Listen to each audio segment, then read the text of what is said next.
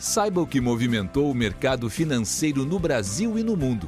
Você está ouvindo o Análise do Dia, um podcast original do Cicred. Olá pessoal, muito obrigado por estarem nos acompanhando em mais um podcast do Cicred.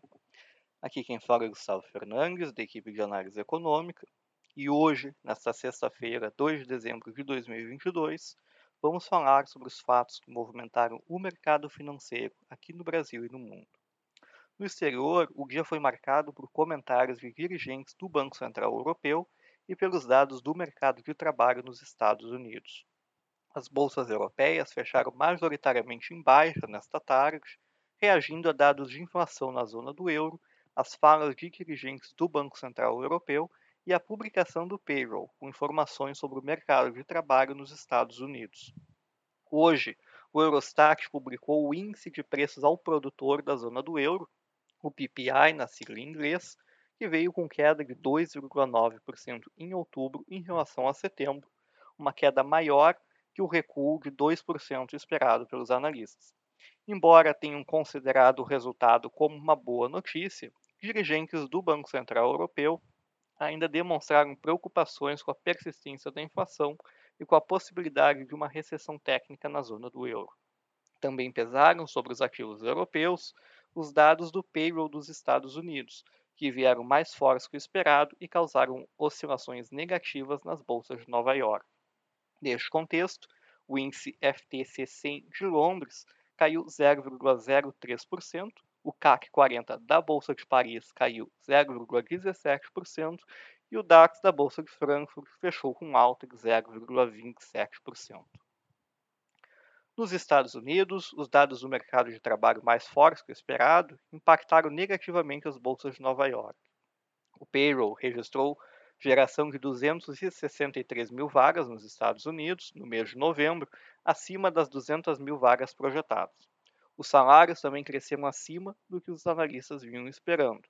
O dado inicialmente levou o mercado acionário americano para baixo, mas houve tempo de recuperação das perdas e as bolsas fecharam num quadro misto.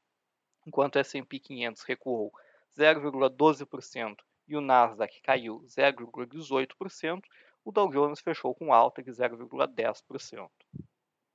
Inicialmente, os dados do payroll reforçaram a chance de uma alta de 0,75 pontos percentuais nos juros do Fed neste mês, mas a possibilidade da alta de 0,50 pontos percentuais seguiu majoritária. Neste quadro, os retornos dos Treasuries não tiveram direção única.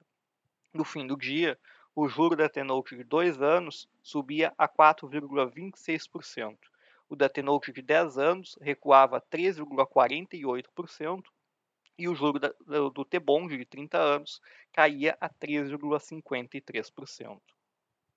Os contratos futuros de petróleo fecharam em baixa nesta sexta-feira, com o petróleo do tipo WTI para janeiro caindo 1,53% para 79 dólares e 98 centavos, enquanto o petróleo do tipo Brent para fevereiro recuou 1,51% aos 85 dólares e 57 centavos o barril.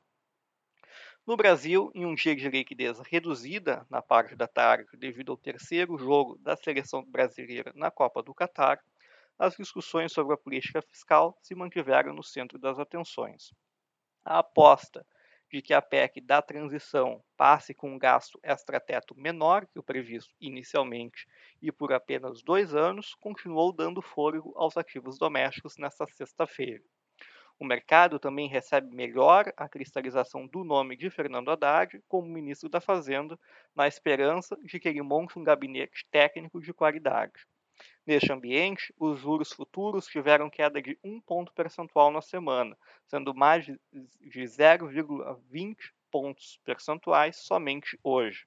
O DI para janeiro de 2025, por exemplo, caiu de 13,1% para 12,9% na sessão de hoje.